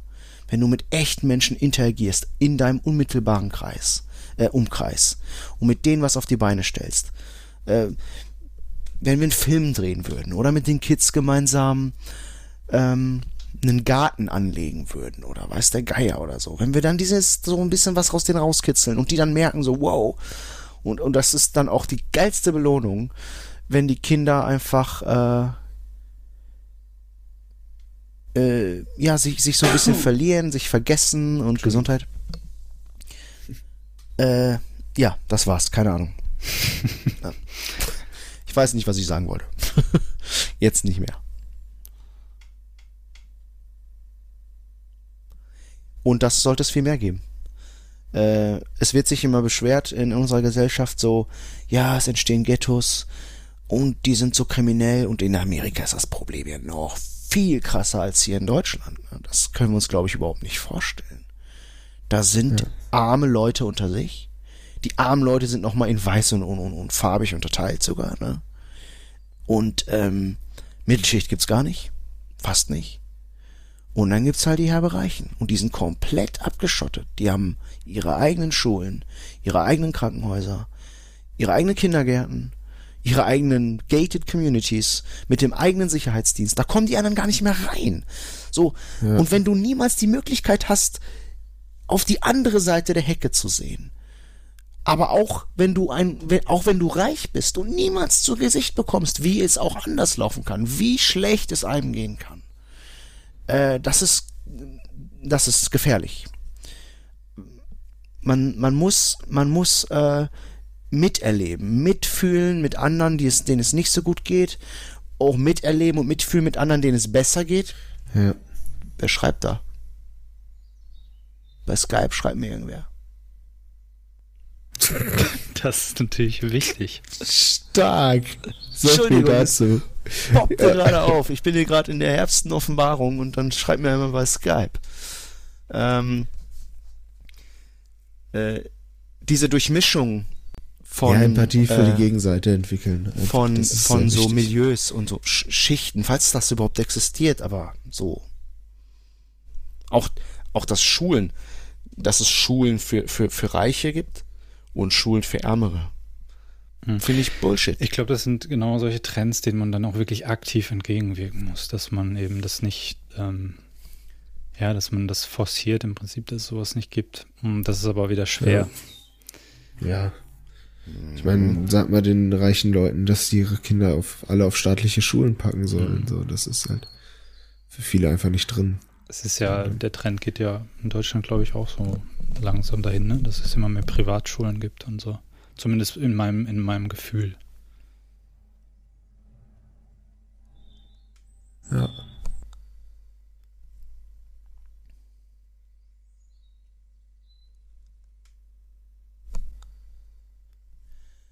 Ähm, ja. Vielen Dank, liebe Zuhörerinnen und Zuhörer.